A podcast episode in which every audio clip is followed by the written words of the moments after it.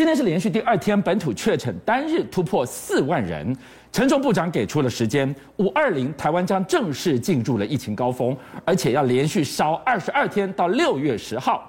医院现在加速的分群、分众、分流，为什么？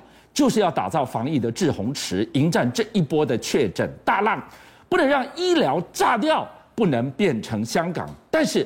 国际却对台湾做出了疫情爆发以来最严厉的警告：台湾没有超前部署，恐怕出现大量死亡。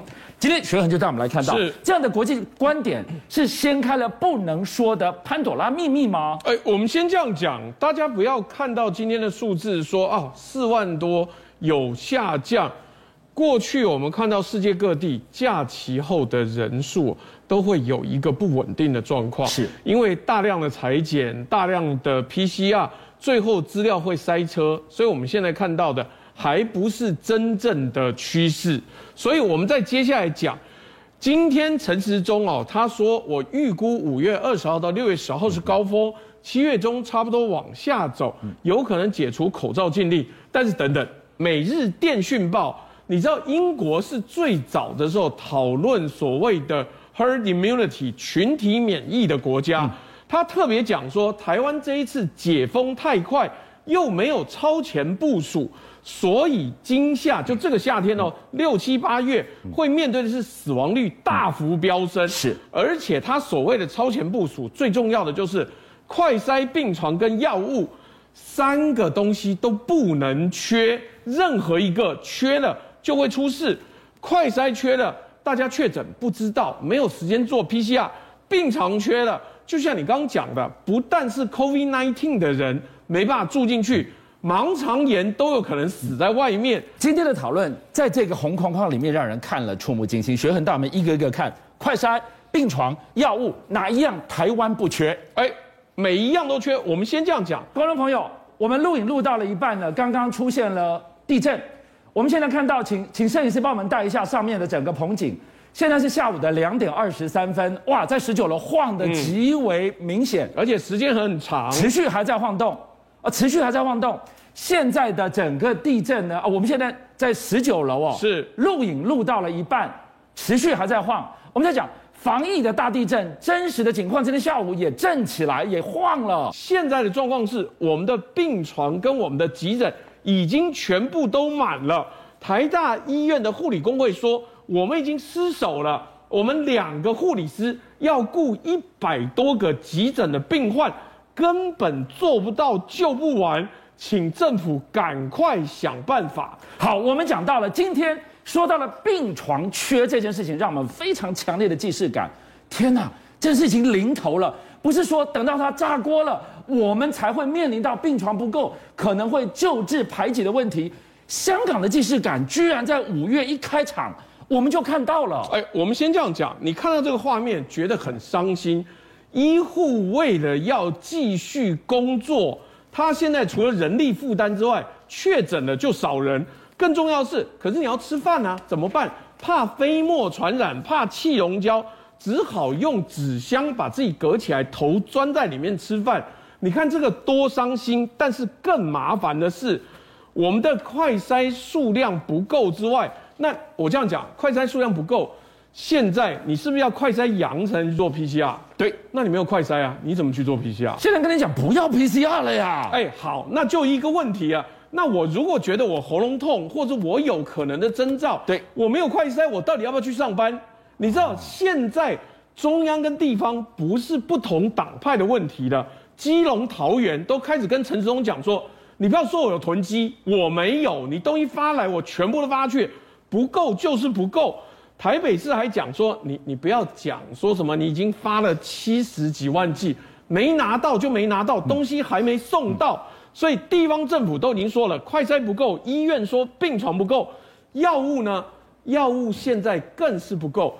Paxlovid 有一个很大的问题，是它跟很多的惯用药是相冲突的。结果你要开，现在还开不了。有一个问题是，药物现在才开始要发到诊所。那在现在之前，你要开药，你一定要住院，没有病床，你怎么住院？所有的东西都累积起来，变成一个鸡生蛋，蛋生鸡的恶性循环。我们刚刚讲到了防疫的制洪池概念就是这样，分群、分众、分流。我们希望这一波大浪浪头打过来，我们不会被淹没，不会灭顶。但你来看到这么一分分流之后，居然分出了新问题了。呃，我们先这样讲，一个医学中心假设有五百床以上叫医学中心，现在中央说你专责病房要增加百分之三十，是。啊，我就问。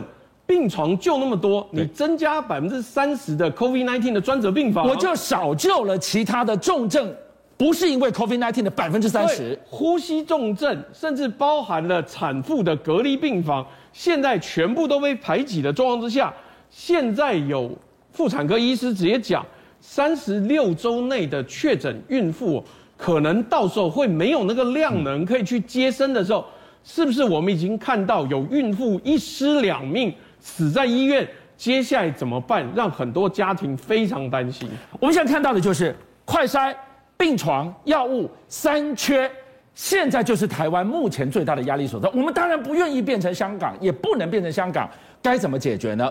来看看上海，上海因为习近平一锤定音，清零政策就这么拍板了。结果你看到上海市民被一棒打回封控第一天，那个心情可想而知。广达台厂暴动了，上海人，你为什么不忍呢？不是说要解封，不是要复工吗？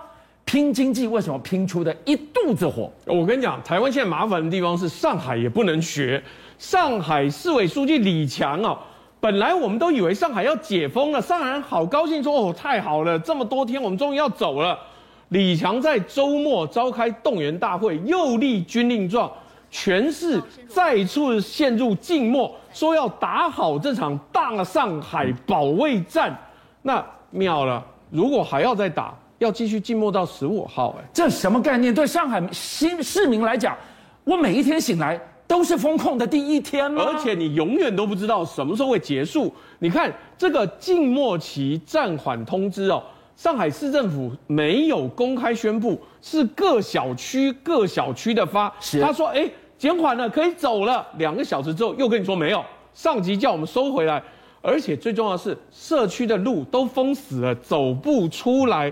你到底怎么办？所以接下来最麻烦的地方是，不但没有放松，反而加严。现在的连坐法是一拉一整串，一栋楼一层楼里面有一个阳性，整层抓走，整个从宽认定。过去是。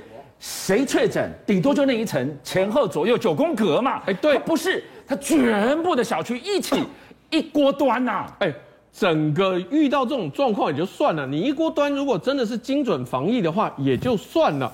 可是现在有一个问题是，有上海居民呢直接跟 BBC 讲说，哎，我很确定哦，我在被抓走进方舱医院之前，我测了十几次快筛都是阴性。结果我从方舱医院出来之后，开始咳嗽、低温发烧，再一测阳性，这就是要命的地方。今天我左邻右舍，如果我是阴性的，我好端端的，因为你一锅端，硬把我关键的方舱，我跟他们全部都混在一起，我没事也变有事啊。好，那所以这样子风控状况下，越来越多的冲突。上海有两个小孩哦，在楼上在喊说：“哎，给我物资，给我物资。”嗯。结果大白，他们现在叫白卫兵呐、啊，白卫兵上去跟他们两个人讲：“你们喊什么？”两个小朋友拿手机出来拍，一拍被打掉，然后大家就打起来。他只是小孩耶，两个小孩被十几个大白一阵暴打之后，居民冲出来了，居民开始反抗这些检疫人员。这个就是一个民怨的象征，但接下来这个到底要怎么办？不知道，因为民怨越来越深。防疫防到这个地方，什么时候可以真正解封？居然静默再静默。我们来看到这个地方，恐怕才是真正让防疫主管单位讨卡莫的修。这就是台厂广达的子公司，向来被当成是保供，向来当成是防疫样板的偌大厂区，居然。上海人也愤怒了，居然闹起了暴动。我我跟你讲，其实不是他们愤怒，那个地方工作其实有东西吃，可以在里面住，所以被当作范例啊。上海制造城有二十个足球场大，四万个员工封闭在里面，其实没有问题。可是有一个状况是，他的达丰电脑突然之间被人家告知说，哎，你们这边很有可能有人确诊了，我们要把你抓回来，通通再关十几天。员工受不了，员工说我们要出去买东西呀，你就算有超市，我现在没得买，所以原来有闸门拦住了，全部往外翻，跟这个丧尸电影一样，全部往外逃，遇到了警卫敢拦的就打。双方你看到没有？到后来那些大白手背在后面，根本不做了。然后里面的冲突就是她男朋友被打，然后这个女的还上去跟人家要救她，整个秩序已经完全失去了。所以我们现在看到的这个厂区这么大，二十个足球场，它曾经一直都是防疫的样板。现在样板神话破灭了吗？因为很简单，员工直接爆料。他说：“我们这边是工作的地方，不是拿来生活的地方。累积的垃圾多到没有办法清，而且三月底开始一直有阳性案例。曾经一次，他说算过七十个游览车、七十个大巴的人被拉去方舱隔离，可是方舱也不够，怎么办？去那边隔离时间还不够，没有完全康复，又送回来。所以在这个地方，他们睡的还是大通铺，十二个人一间。”根本没有办法有效隔离的状况时候，他说有很多确诊者人还是阳性就回来了，谁敢继续隔在这里？邀请您一起加入五七爆新闻会员，跟俊相一起挖真相。